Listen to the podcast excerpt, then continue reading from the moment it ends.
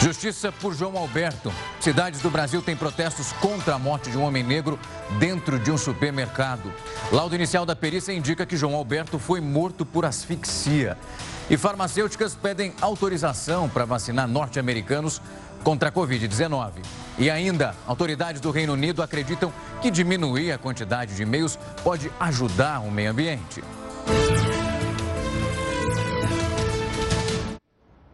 Vale sempre lembrar que essa edição está ao vivo no nosso canal no YouTube e no Facebook da Record News.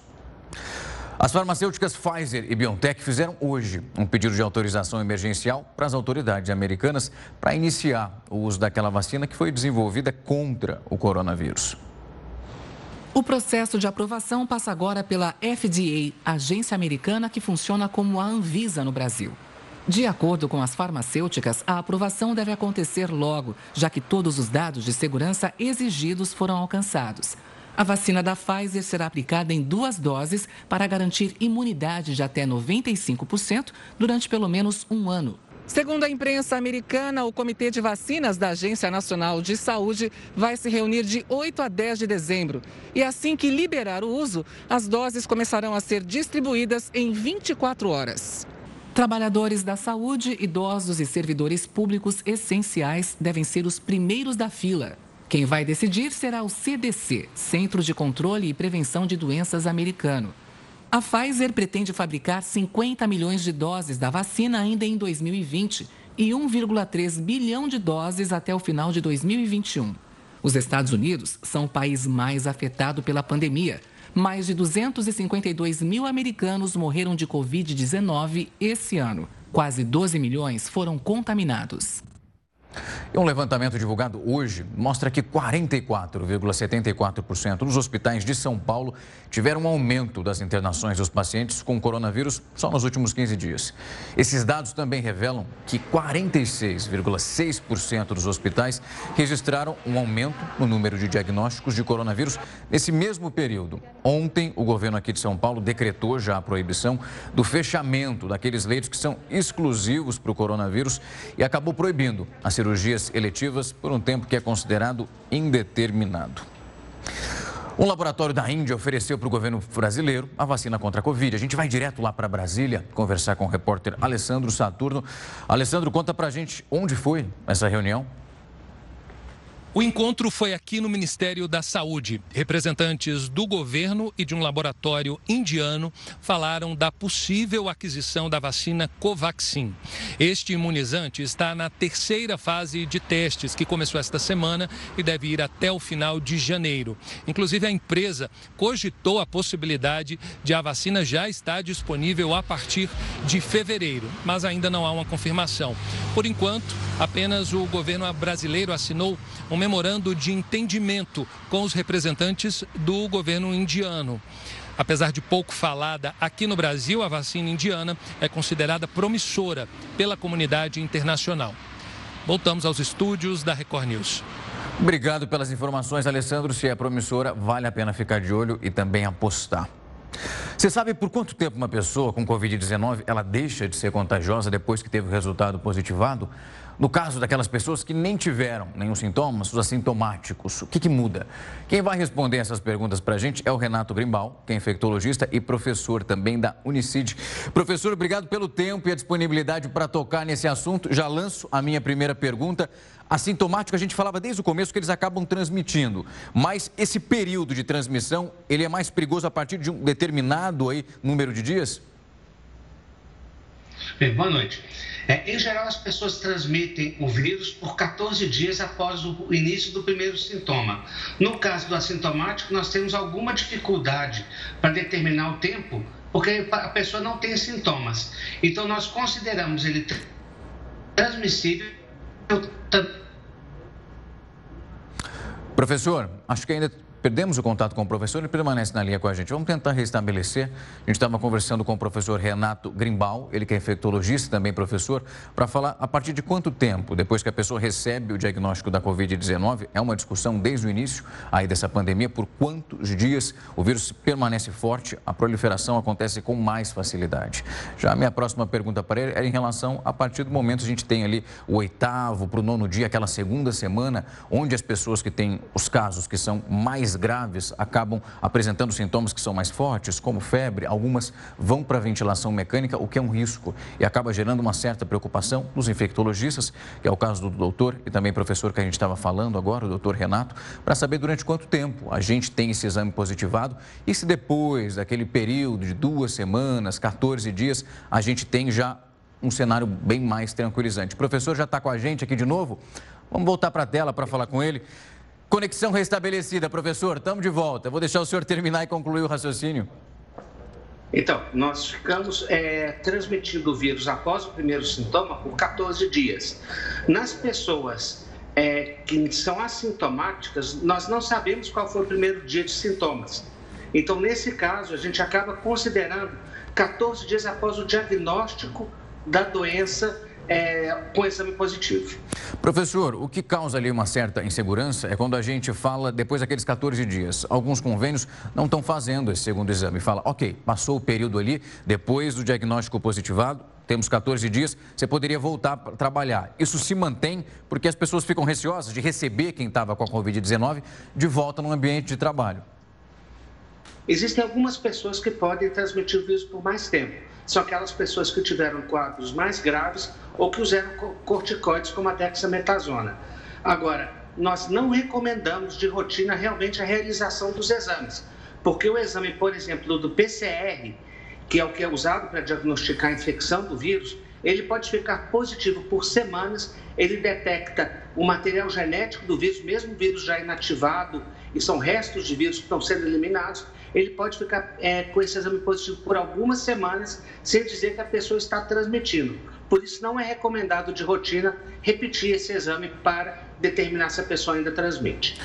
Professor, a gente foi passando ali por diversos estágios nessa pandemia. Primeiro não tinha necessidade de máscara, depois veio a obrigatoriedade, decretos para permitir que isso acontecesse e também determinar.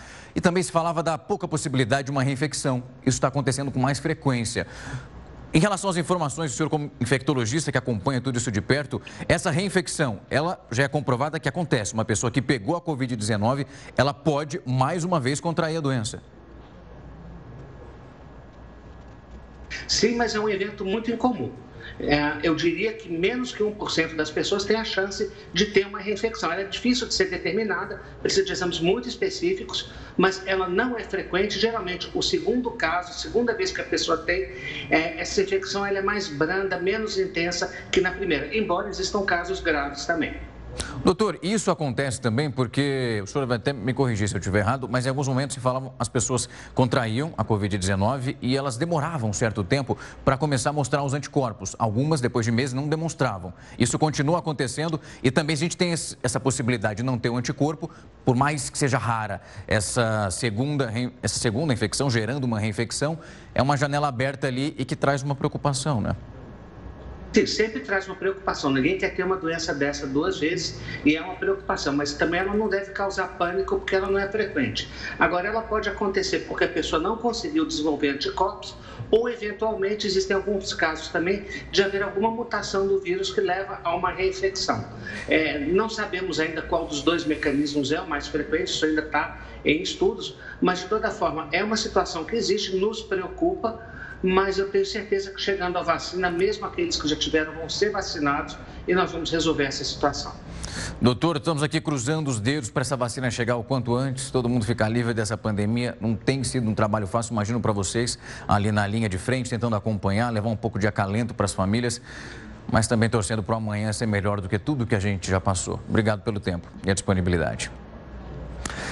Dia da Consciência Negra foi marcado pelas imagens de um homem negro espancado e morto por dois seguranças de um supermercado.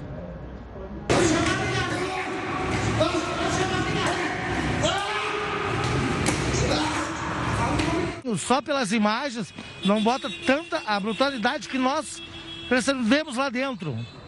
os socos que ele tomava, que chegava a 200 metros ouvindo o barulho do, do, das pancadas e ele pedindo socorro para parar de bater.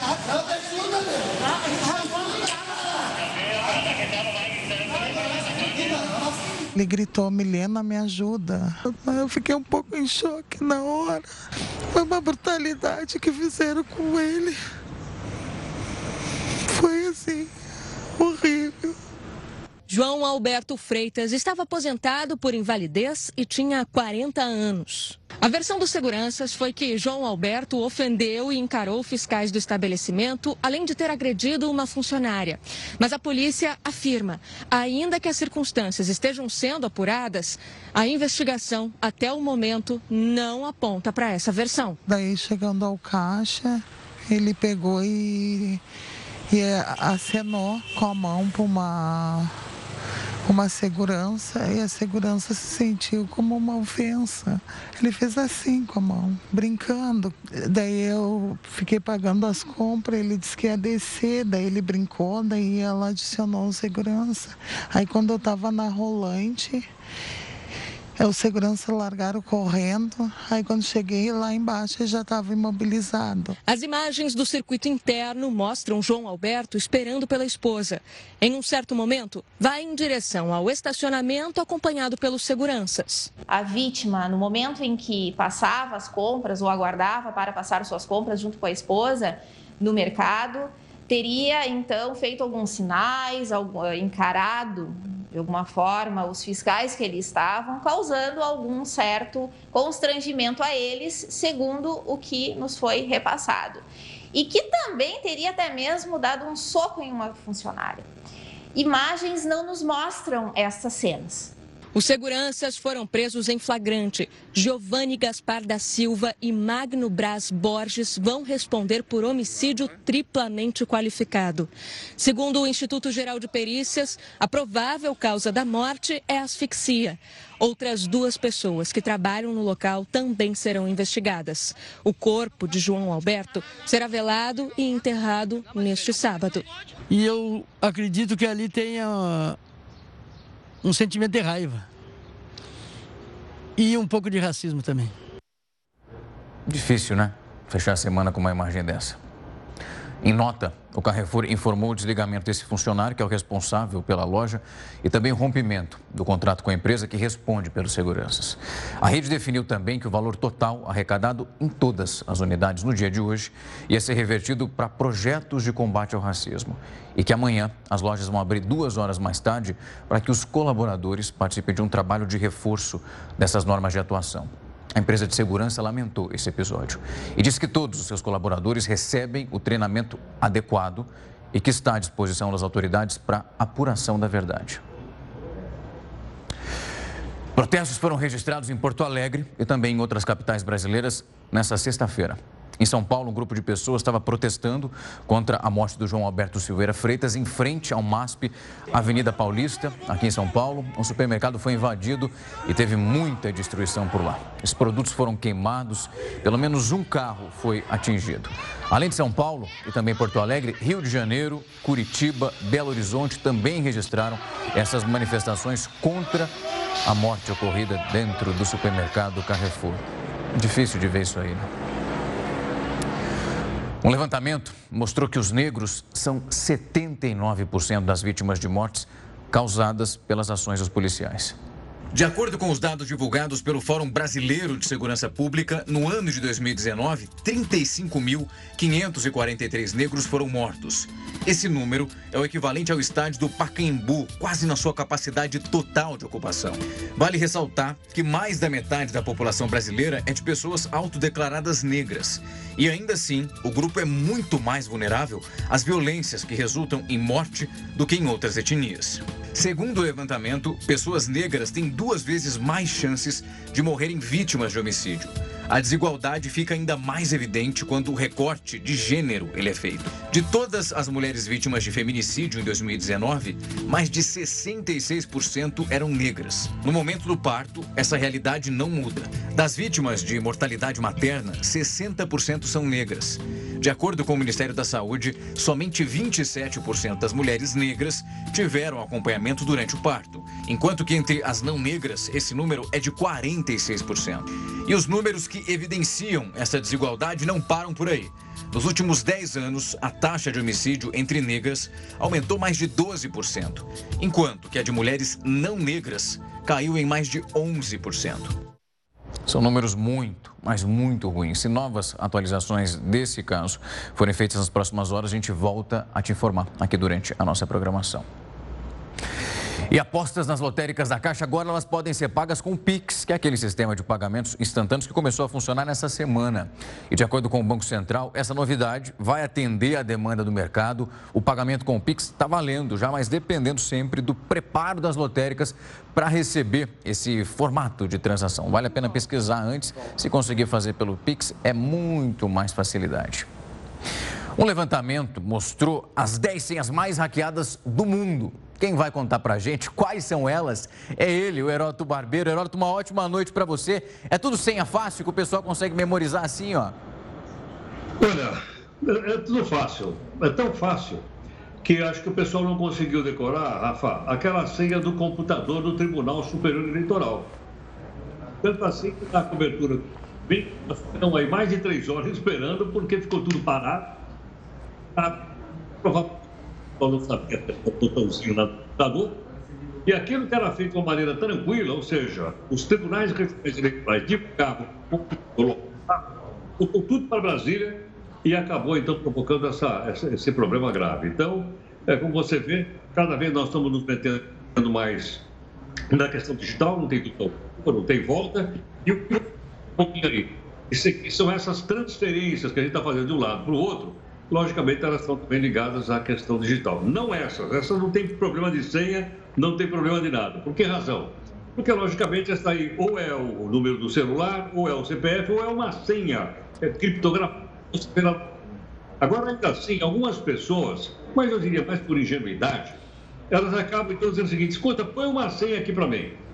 E aí nós ficamos no levantamento, mostrar o seguinte: é chamado de paraíso dos hackers. Qual é? O pessoal aqui pensa o seguinte: eu preciso de uma senha de 100 números. Pois não. Vamos lá. É o número 1, 2, 3, 4, 5, 6. Olha só. Veja, veja que interessante. E, e um, o cidadão já conseguiu pegar essa senha. E, por incrível que pareça, mais de 200 milhões de pessoas desse, desse grupo que foi testado têm a tal senha do 1, 2, 3, 4, 5, 6 ainda. Ele diz agora, para a gente aqui, que é o seguinte. Além do paraíso da senha, vamos mudar aqui a telinha para a gente ver mais uma coisa interessante em relação ao mundo. Vamos lá. Sim, eu vou explicar a palavra S-E-N-H. Asterisco. Ali eu já tenho senha. Olha só a palavra, senha. Isso aí os caras matam na hora. Ou então a outra, que é mundial essa. Quanto você precisa? Precisa de oito letras. Então vou escrever I love you. Eu amo você. E aí o hacker bate, leva isso instantaneamente. Aí você, mas a outra forma da gente fugir da situação, assim, vou mostrar aqui outras senhas. Olha só, top 10, hein? São as mais usadas no mundo inteiro. O pessoal escreve, qual é a sua senha? Picture, ponto de interrogação, tem oito. Picture em inglês quer dizer gravura, quer dizer quadro, ok? Essa é facinha. Então põe aqui uma palavra para mim, então, então a sua senha. Senha em inglês é password. Aí o que, que o cara faz? Ele diz que a senha dele é password. O cara mata na hora. E as outras que estão das 10 mais usadas do mundo. De 1 a 8, se o banco exige que tenha 8 senhas, 1, 2, 3, 4, 5, 6, 7, 8. Ou então, você faz o seguinte, você só coloca o númerozinho 1, repete o número 1 assim para a gente não esquecer nunca. Aí você não esquece nunca mais essa senha. E no top 10 das 6 senhas, vou encerrar com essa daqui, olha. Essa aqui é Q-W-E-R-T-Y-U-I.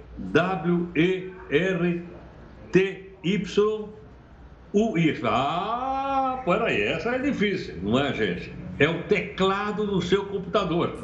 Só olhar aqui no teclado do computador, você vai ver que, que eu acabei de falar, que está na telinha aí, são as senhas. Então, gente, é preciso mudar, porque nós estamos cada vez mais digitais e os hackers estão cada vez mais. Pois é, o pessoal está facilitando, não dá, não dá. Vão aproveitando ali, ó, I love you, o pessoal também está romântico demais. Minhas senhas não estão ali não, mas fiquei esperto. Vou dar uma olhada para ver se ela não está ali, ó, entre as 50 mais fáceis. Vou ficar atento, Herói, daqui a pouco a gente volta a conversar mais um pouquinho. Até. O Tribunal Superior Eleitoral informou hoje que as mensagens sobre anulação das eleições em alguns municípios é falsa, é mentira. Essas falsas notícias dão a entender que as eleições em alguns municípios vão ser anuladas por uma suspeita de fraude na urna eletrônica. Em nota, já o TSE afirmou que as urnas têm 30 camadas de segurança e que esse resultado da votação não é fraudulento, não tem como.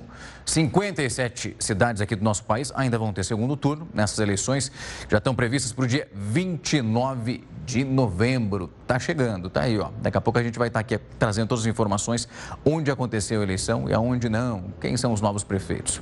E mais de 50 jogadores da Série A do Campeonato Brasileiro foram diagnosticados com a Covid-19 e os detalhes você vai ver daqui a pouco. Não sai daí. A gente está de volta para falar que a Prefeitura de Porto Seguro, na Bahia, publicou um decreto hoje autorizando a realização das festas de Réveillon, isso lá na cidade. De acordo com o decreto, bares, clubes, arenas e casas de show, tanto de Porto Seguro quanto do distritos como Trancoso, Caraíva e Arraial da Ajuda, vão poder realizar comemorações de Réveillon. Essas festas podem acontecer entre 11 e 21 de dezembro. Cada espaço deve funcionar com no máximo 60% dessa capacidade total. O decreto ainda prevê que as pessoas devem manter um distanciamento obrigatório de pelo menos um metro e meio umas das outras. O uso de máscaras é obrigatório, conforme o previsto numa lei federal. O governador da Bahia, Rui Costa, chegou a criticar a realização das festas de Réveillon. Ele afirmou que, se depender dele, não haverá nenhum evento com aglomeração no estado antes da chegada da vacina. Mas o governo não pode impedir a realização dessas festas em municípios que tenham um decreto próprio. Atualmente, a taxa de ocupação dos leitos públicos de terapia intensiva da Bahia está em 56%. A gente estava falando de coronavírus no bloco anterior. A Universidade de Oxford, lá na Inglaterra, revelou que a reinfecção pelo coronavírus em menos de seis meses ela é improvável. A pesquisa avaliou profissionais de saúde que estão na linha de frente do combate à pandemia. Mais de mil voluntários participaram dessa pesquisa. A gente falava no bloco anterior aí com o infectologista, ele confirmava isso, que essa possibilidade vai ficando cada vez mais reduzida, pelo menos dentro dos seis meses. Mais de 50 jogadores da Série A do Campeonato Brasileiro foram diagnosticados com a Covid-19. Dos 20 clubes que disputam a Série A, metade está com atletas infectados. O Palmeiras lidera essa lista, com 18 jogadores diagnosticados com Covid-19. Com isso, o clube tem apenas 13 atletas à disposição para a partida contra o Goiás. O departamento médico do clube afirmou que o meia Gustavo Scarpa e mais três funcionários testaram positivo para o coronavírus pela segunda vez. Esses casos, no entanto, ainda não são tratados como reinfecções. Já o Atlético Mineiro ocupa o segundo lugar nesse ranking, com oito jogadores infectados, além de 17 funcionários, incluindo o técnico Jorge Sampaoli. Uma festa teria sido motivo do surto no clube. O Vasco, depois de registrar oito confirmações, agora tem seis casos ativos no plantel. Esse número pode aumentar, já que o atacante Thales Magno está com suspeita de Covid-19 e foi afastado dos treinos. Ainda no Rio de Janeiro, o Fluminense tem quatro atletas contaminados. Depois de viver um surto de contaminações, seis jogadores do Santos voltaram aos treinos depois de cumprirem a quarentena. Três atletas são considerados casos ativos do coronavírus. O Alvinegro Praiano está empatado com o Coritiba, o Ceará e o Corinthians, todos com três infectados. Já o Internacional conta com dois desfalques pela Covid-19. Por fim, o Fortaleza, que atualmente registra três casos ativos, pode ter esse número diminuído para um, já que dois atletas terminam de cumprir isolamento neste sábado. Outros 10 clubes não apresentaram nenhum caso confirmado, incluindo Flamengo, Botafogo, Grêmio e São Paulo. O rubro-negro, inclusive, foi afetado pelo segundo maior surto de coronavírus entre as equipes da Série A até o momento. Em setembro, 16 jogadores foram afastados após contraírem a Covid-19. É para assustar e muito. Uma gigante do comércio eletrônico anunciou o lançamento de um serviço de farmácia online lá nos Estados Unidos. O Heródoto agora vai contar para a gente como vai funcionar esse processo todo, Heródoto. Olha, nós vamos ter mais uma mudança muito boa aí, Rafa. Uma, uma mudança importante que vem aí. A empresa que todo mundo conhece com o nome de Amazon, ela começou vendendo livro. Então era livraria e tal, online, tudo bem. Hoje, ela está vendendo carro até prendedor de cabelo na Amazon. Ela vende absolutamente tudo. E agora, o que, a Amazon fez? Eles descobriram que eles têm que entrar também no ramo de farmácia. Lá nos Estados Unidos, como aqui no Brasil, mas lá muito mais, você tem grandes empresas de farmácia distribuídas pelo país inteiro. Porque farmácia nos Estados Unidos não vende só medicamento, como todo mundo sabe. Vende remédio, vende flor, vende camisa, vende produto higiene, vende perfumaria, enfim, vende uma quantidade enorme. O, o, o a Amazon está entrando nessa aí. E eles estão entrando de uma maneira inacreditável. Eles estão dizendo o seguinte, que o setor farmacêutico lá nos Estados Unidos, ele fatura mais ou menos 300 bilhões de dólares. Imagina o tamanho disso. 300 bilhões. E aí a Amazon resolveu entrar lá. O que, que eles querem fazer? Eles querem abrir também uma farmácia online. Com a farmácia online, você vai poder comprar medicamentos lá na, na, na Amazon. Você vai dizer, qual é a vantagem? Com 70% a 80% de desconto. Então, medicamento genérico vai custar de 70% a 80% mais barato se você comprar na Amazon. E vai quebrar as empresas, logicamente. Aí você vai dizer, bom, mas pera um pouquinho. E esses outros medicamentos que precisam de receita, etc, etc. Tudo online, tudo criptografado. O médico manda a receita e eles vão guardar num arquivo, arquivo lá. E eles estão prometendo que esse medicamento, que depende de receita, vai custar 40%, 40 mais barato. Realmente vai ser um negócio bom para o público consumidor de uma maneira geral. Por quê? As pessoas não querem sair de casa, vão ficar em casa e ainda vão receber medicamento com receita 40% mais barato genérico 70% mais barato. Isso mostra o seguinte, mostra que a pandemia ela também provoca e promove bons negócios, como é o caso, por exemplo, do que está acontecendo aqui com, com a Amazon. Só tem uma coisa, viu, Rafa, que a gente precisa ficar atento nisso tudo. É mais barato, não vai precisar sair de casa, tudo certo. Mas está ocorrendo um fenômeno chamado robotização do trabalho. Com muito robô, a gente perde mais emprego do que cria. Eu não sei onde isso vai parar, mas isso é um fato contemporâneo que eu acho que todos nós temos que prestar atenção nele. Agora, no Brasil ainda não tem, viu, Rafa? Mas em breve pode ser. O dono da Amazon já está pouco rico, né, Heródoto? Está juntando mais dinheiro, juntando só para ele, porque o número de funcionários ali na, na indústria vai ficando cada vez menor. Infelizmente, é um reflexo que vai afetando. Num período de longo prazo, então, é para perder de vista. Até daqui a pouco, Heródoto. No Amapá, a Justiça Federal determinou o retorno do trabalho dos diretores da Agência Nacional de Energia Elétrica. Você vai ver essa história daqui a pouco. Mais uma repercussão desse apagão O Jornal da Record News está de volta para te mostrar que um tiroteio no shopping center no estado americano de Wisconsin deixou feridos nessa sexta-feira.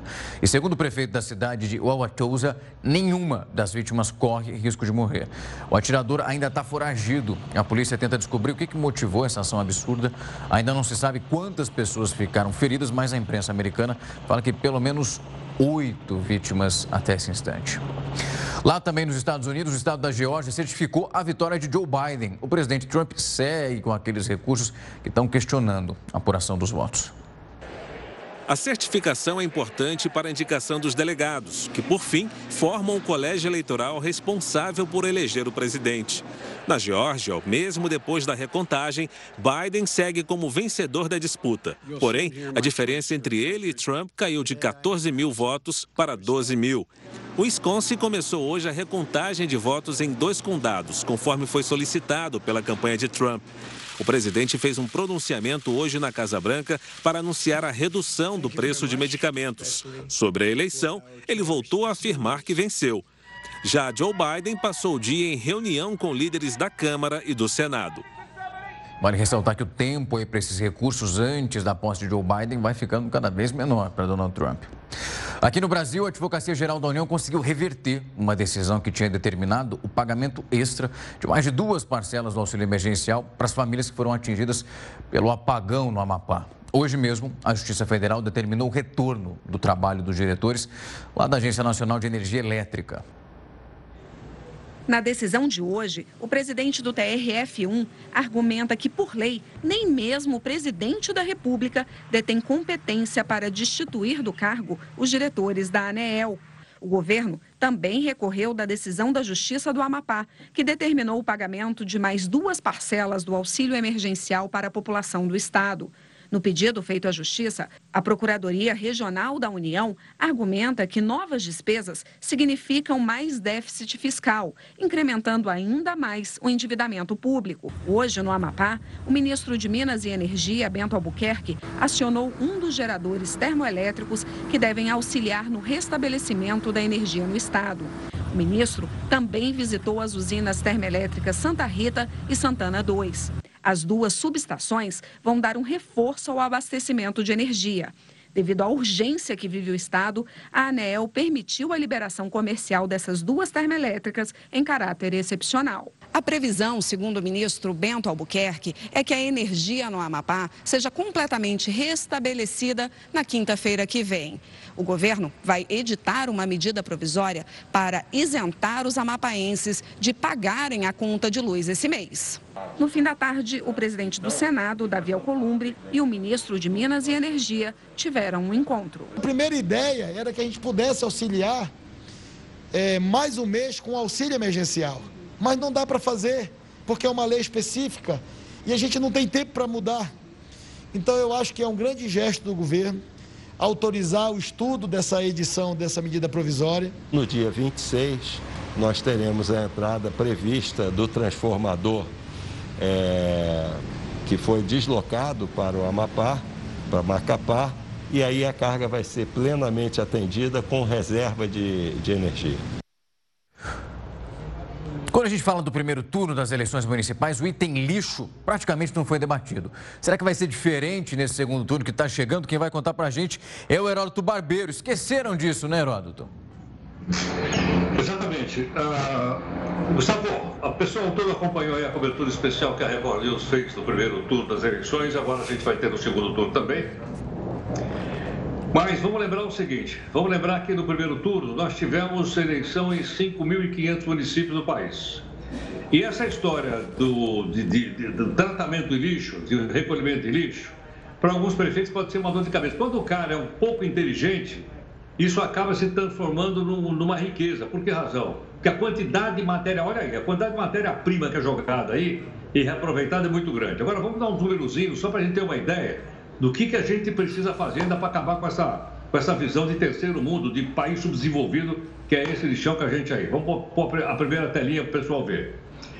Nós temos o seguinte, olha bem, nós temos uma quantidade então grande é, de, de, de, cidades, são 5 mil, 3 mil cidades têm lixão, 60%, 3 mil cidades têm lixões no país. O que, que, eles, que nós produzimos? Nós produzimos 30 milhões de toneladas de lixo.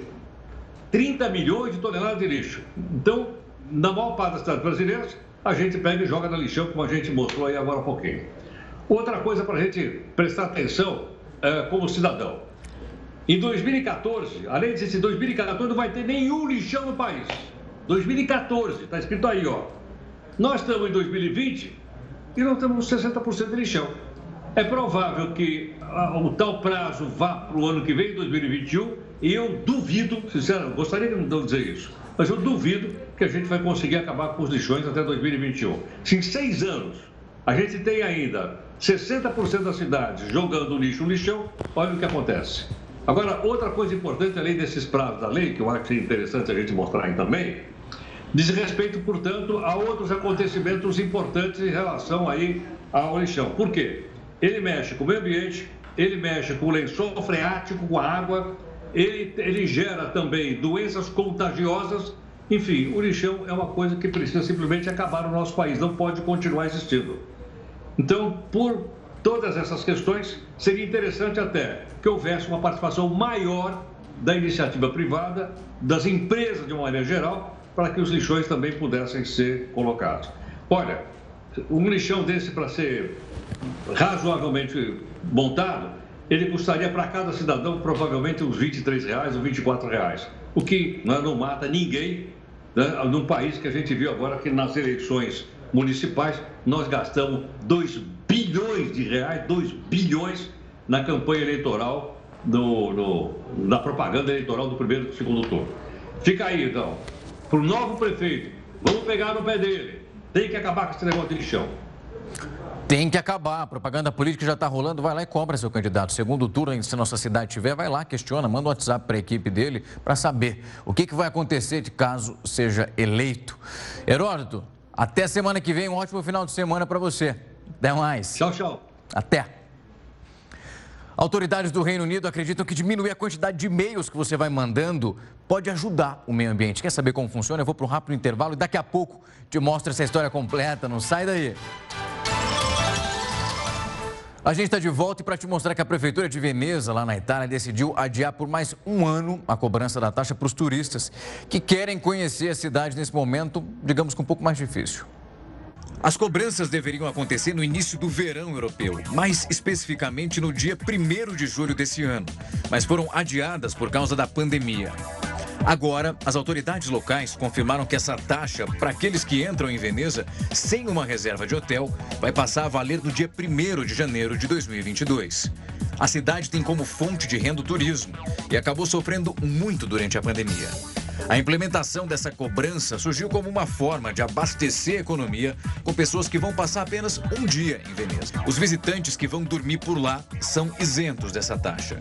Até o momento, não foram confirmados os preços oficiais dessa cobrança de desembarque, mas para esse verão era planejado um preço máximo de 10 euros, ou seja, cerca de 60 reais. E o Procon de São Paulo já notificou o Facebook depois de muitas e muitas reclamações dos consumidores brasileiros. O Procon já pediu explicações sobre o Instagram, que é usado para vender produtos e serviços.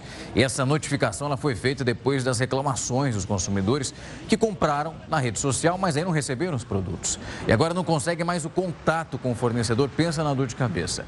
O Facebook tem 72 horas para responder para todo mundo.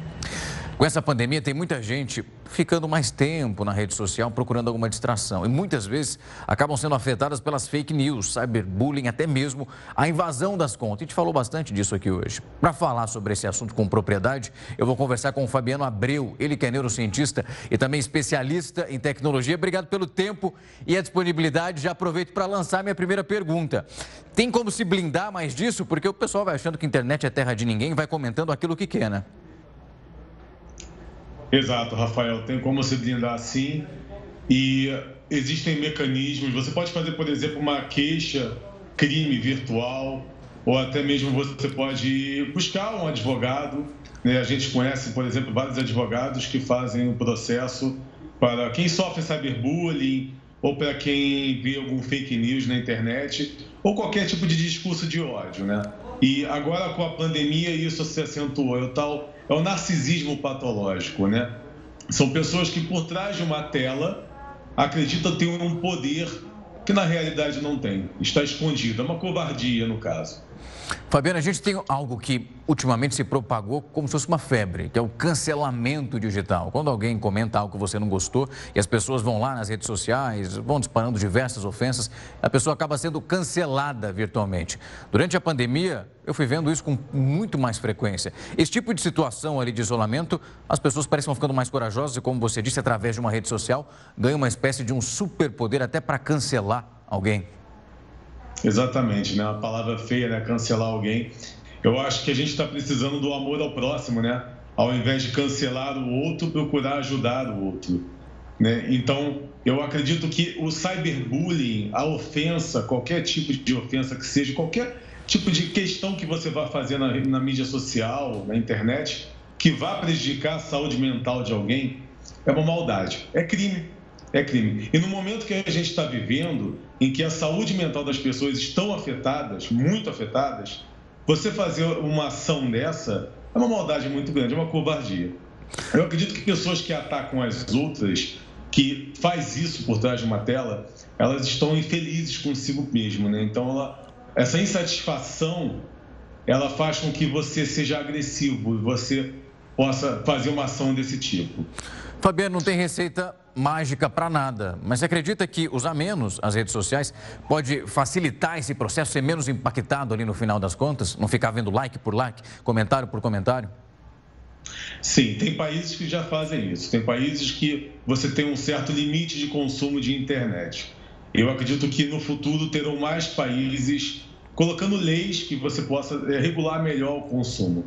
Né? Então você deve sim consumir menos a internet. A internet faz com que você libere mais dopamina, que é o hormônio neurotransmissor da recompensa, e isso faz com que acentue a ansiedade. Então, essa ansiedade ativada também vai elevar o cortisol, fazendo com que você tenha fadiga. Então, as consequências são muito ruins pelo excesso de uso da internet. A gente tem que procurar uma leitura, a gente tem que procurar passar mais tempo com a família, com as pessoas, uma melhor nutrição, exercício físico, ao invés de ficar o dia inteiro na internet, porque todos vão sofrer consequências no futuro. Essas mudanças, essas variações nos neurotransmissores, que são os mensageiros químicos do cérebro, eles vão cobrar depois, eles ocasionam problemas, inclusive a depressão. Fabiano, obrigado pelo tempo e a disponibilidade. Vou tentar fazer um detox nos próximos dias de rede social para ver se consigo ficar um pouco menos ali. Não é uma tarefa fácil nessa pandemia. Confesso também que estou acessando mais, mas vou ficar atento às suas dicas. Obrigado pelo tempo e a disponibilidade. Uma ótima noite para você. Autoridades do Reino Unido acreditam que diminuir a quantidade de e-mails, falando aí de rede social, ajuda o meio ambiente. Você vai entender o motivo disso agora na reportagem que nós preparamos. De acordo com o um relatório do jornal britânico Financial Times, logo as pessoas vão ser encorajadas a deixar de enviar e-mails que não são tão necessários assim. Entre os exemplos estão aqueles que dizem apenas obrigado. Autoridades do Reino Unido acreditam que atitudes simples como essa reduzem a quantidade de emissão de carbono que é poluente. Toda vez que você manda um e-mail, ele passa por vários eletrônicos, como celular ou então computador, roteador Wi-Fi, que vai enviando os sinais para fios de centrais e também para empresas de telecomunicações. E tudo isso consome energia. Segundo o relatório, se cada britânico deixasse de enviar pelo menos um e-mail por dia, a economia de carbono por ano seria de mais de 16 mil toneladas. Isso é o equivalente a dezenas de milhares de voos para a Europa. Ainda assim, essa quantidade é pequena, perto do que é emitido anualmente. Só no ano passado, as emissões de gases do efeito estufa no Reino Unido passaram de 435 milhões de toneladas. Por ser uma diferença tão pequena, alguns pesquisadores defendem que é melhor se preocupar com os serviços que impactam mais o nosso meio ambiente. Essa edição do Jornal da Record News vai ficando por aqui. Você ó, fica ligado na tela da Record News, porque logo na sequência vem o News das 10 com a Manuela Caiado. Uma ótima noite para você.